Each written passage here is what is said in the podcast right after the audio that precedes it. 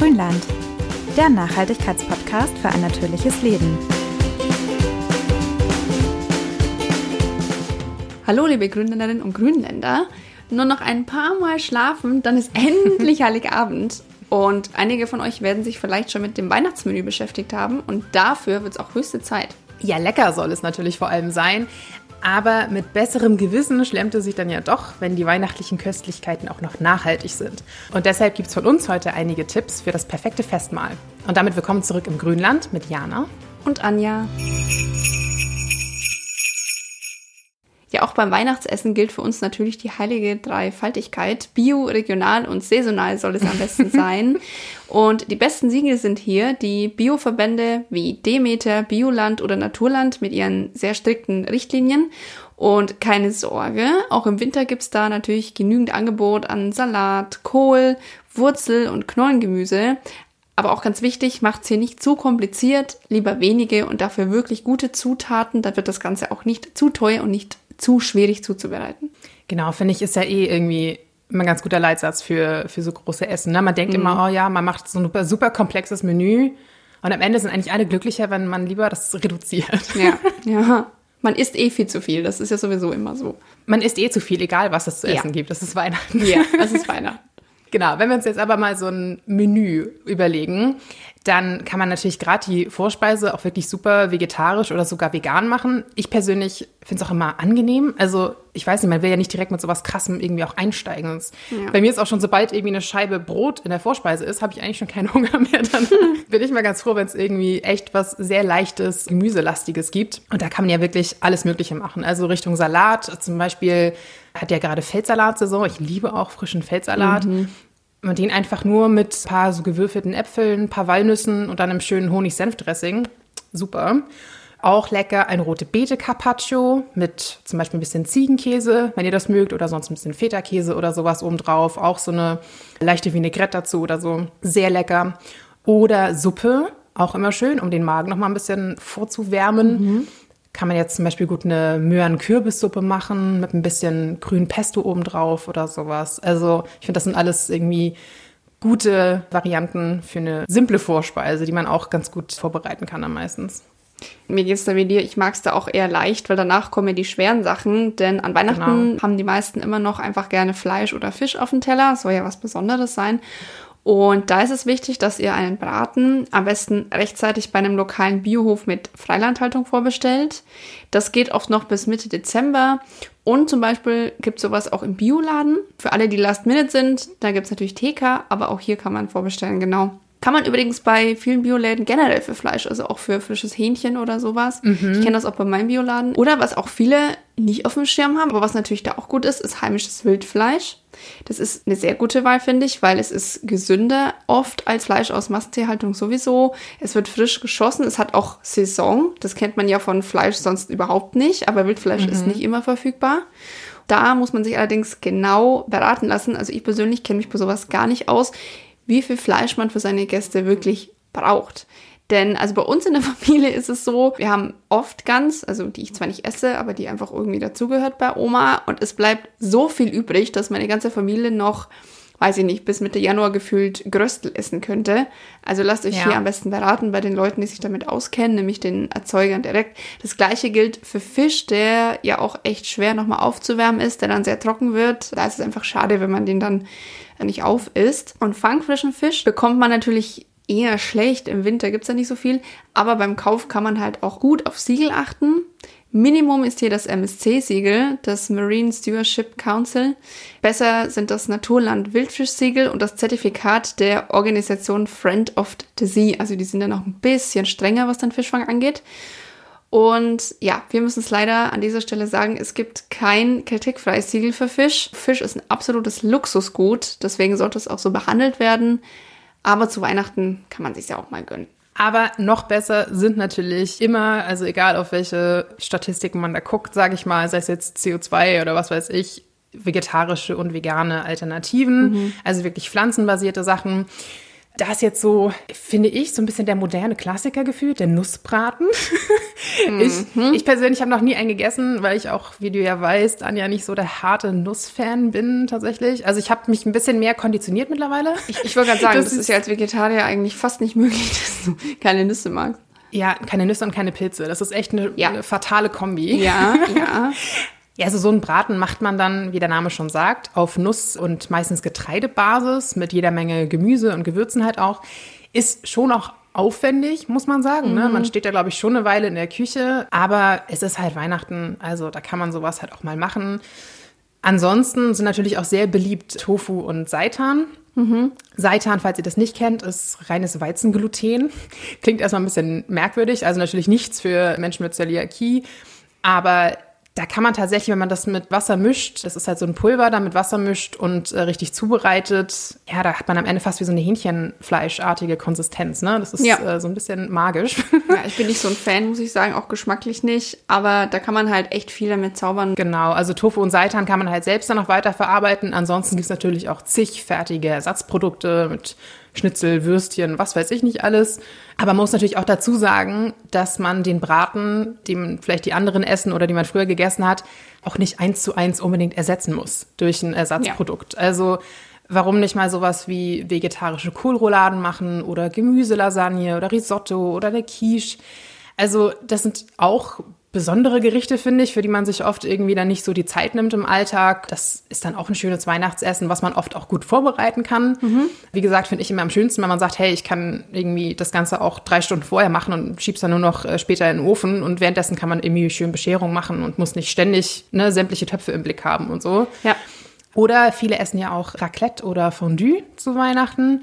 Und auch die beiden Sachen gehen natürlich äh, vegetarisch. Gerade bei Raclette kann man ja wirklich wahnsinnig viel machen. Fondue auch, da muss man halt keine Fleischstücke reinhalten. Also ihr könnt ein Käsefondue machen oder wirklich das auch komplett vegan machen, halt mit Brühe und dann halt auch eher Gemüse, Brot und so weiter. Da kann man ein bisschen kreativ werden und das Ganze halt wirklich ein bisschen pflanzenbasierter quasi auszurichten.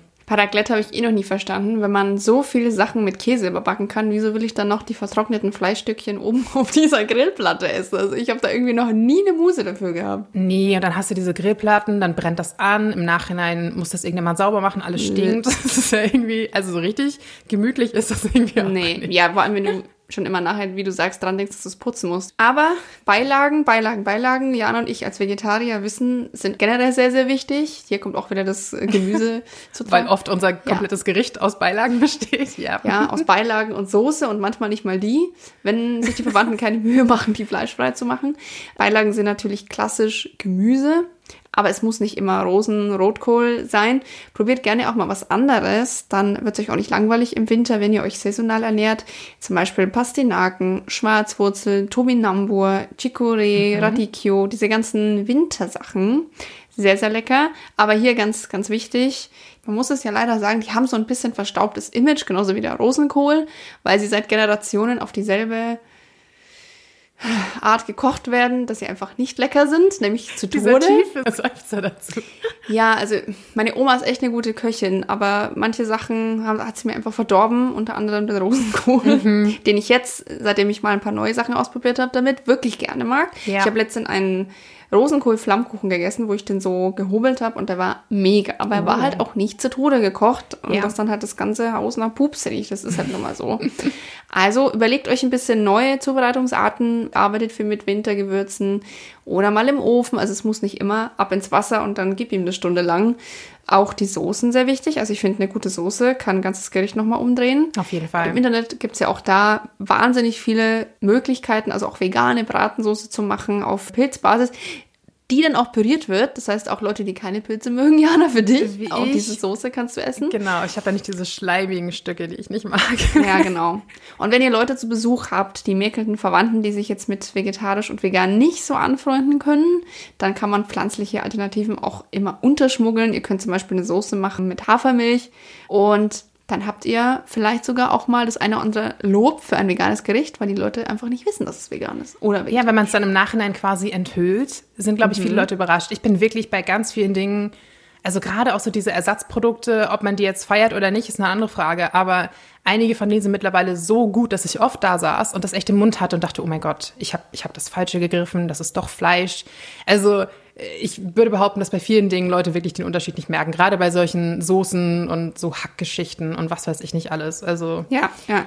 Also mein Vater hat jetzt die letzten drei, vier Jahre jedes Mal gefragt, ob ich in Heiligabend meine Gemüselasagne mache, weil die oh. einfach tatsächlich noch besser wäre als die normale. Ja. Und da war ich schon, da war ich schon ein bisschen stolz. Vor allem an Weihnachten, da will man ja auch nicht irgendwas essen. Also wenn da jemand wirklich explizit nach was Vegetarischem fragt, da war ich schon sehr stolz. Sehr cool. Ja. Schaut, auch im Kleinen kann man da ein bisschen was bewirken. Small Victories. So, jetzt haben wir Vorspeise und Hauptspeise abgefrühstückt quasi. Aber gerade zu Weihnachten muss natürlich auch noch ein Nachtisch sein selbst für jemanden wie mich, also ich esse ja seit Anfang des Jahres auch recht zuckerreduziert tatsächlich. Trotzdem jetzt zum Beispiel so einen schönen Bratapfel oder sowas. Ich, für mich geht ja quasi sowieso nichts über Äpfel. ist einfach also mhm. mir muss niemand sagen, öst einen Apfel am Tag. Ja, mache ich eh. Also wenn es bei einem mhm. bleibt. Und dann gibt's ja verschiedenste Methoden, aber meistens ja mit so Rosinen und ein bisschen Mandeln oder sowas, paar Gewürze. Och, richtig schön. Oder Apfelküchlein.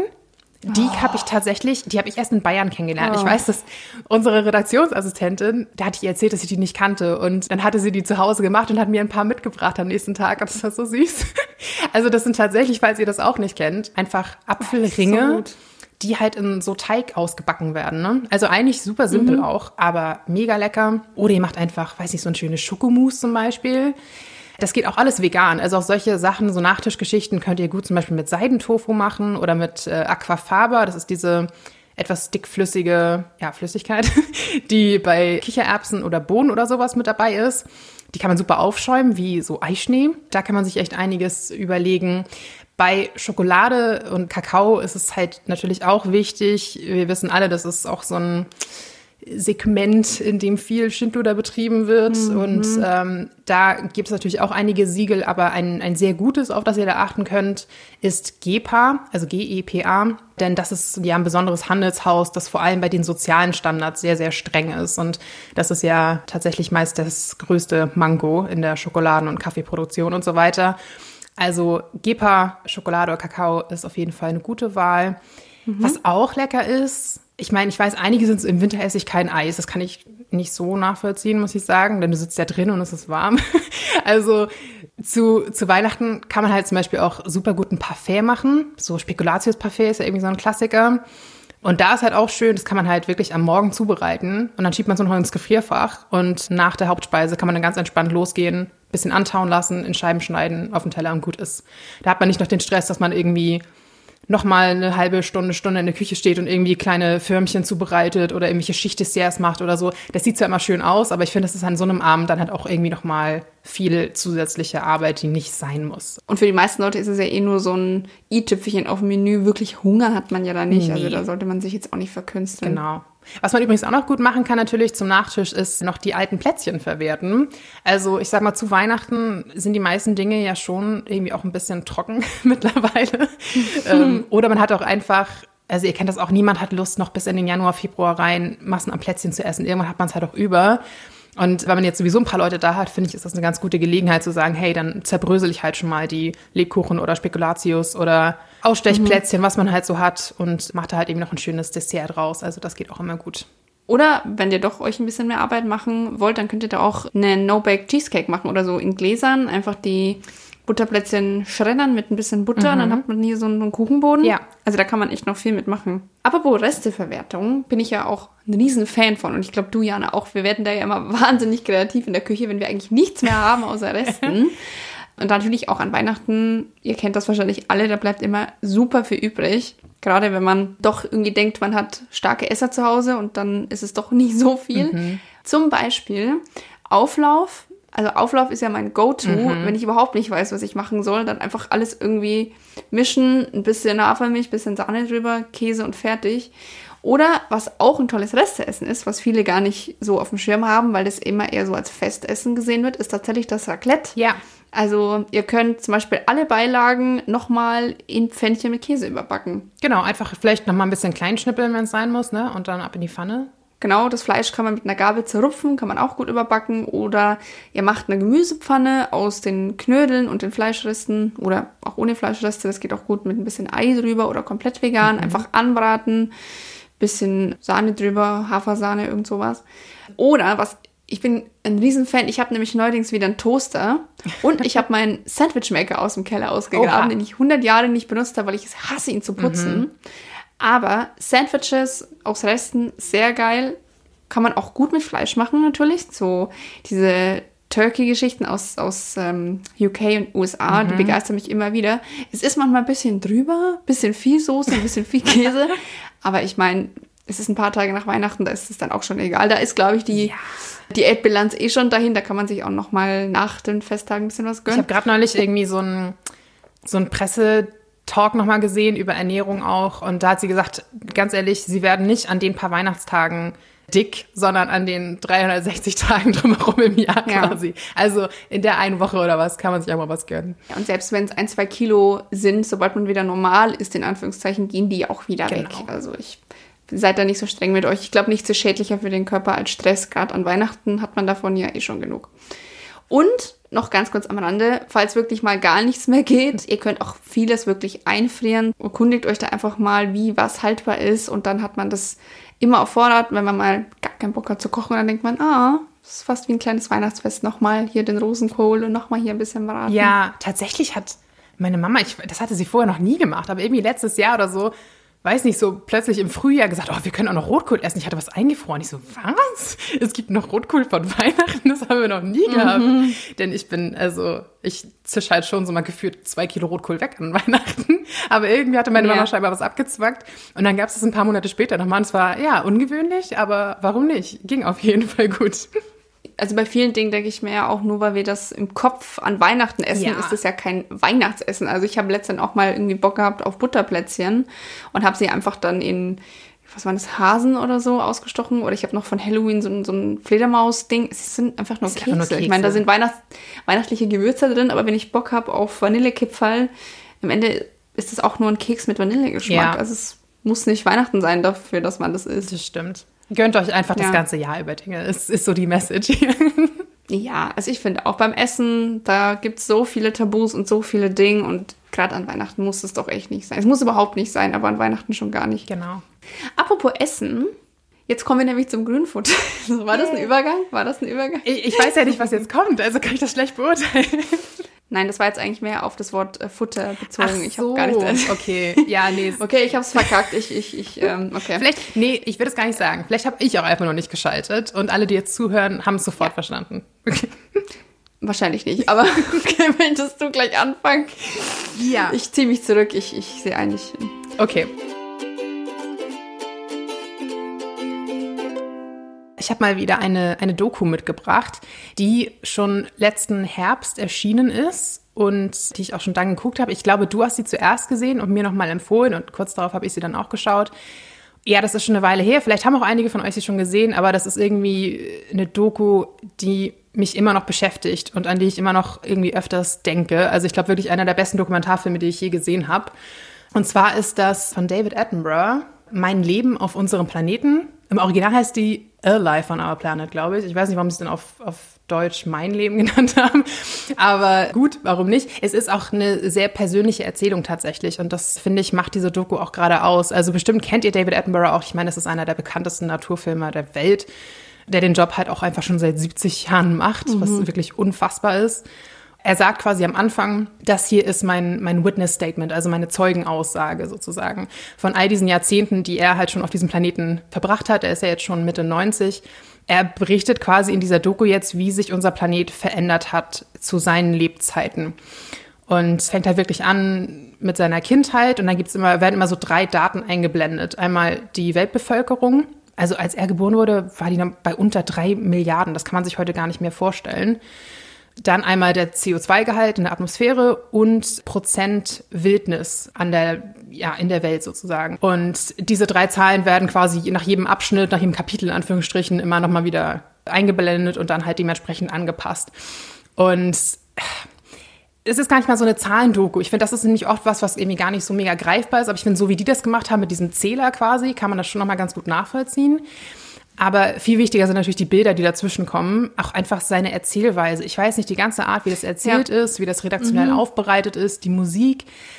Das macht irgendwie was mit mir. Also diese Doku berührt mich so tief. Ich habe ich hab gerade eben nämlich nochmal reingeschaut und ich habe Anja gerade eben schon erzählt, nach nicht mal 20 Minuten habe ich schon geheult, weil also ich will jetzt nicht sagen, guck die nicht, weil die so traurig ist, sondern es ist einfach eine Doku, die ja. quasi immer wieder gegenüberstellt, wie unfassbar schön und faszinierend unser Planet und vor allem die Wildnis und diese unfassbare Artenvielfalt eigentlich ist. Und gleichzeitig halt, wie schrecklich das ist, dass wir das alles so zerstören. Und ich würde sagen, das ist eine Doku, die jeder Mensch gesehen haben sollte. Ich würde sie allerdings nicht für Kinder empfehlen, sondern wirklich ab, ja, vielleicht so frühestens zwölf. Dann sind schon ein paar Bilder dabei, so von, von Walfang und so weiter, die echt heftig sind, finde ich.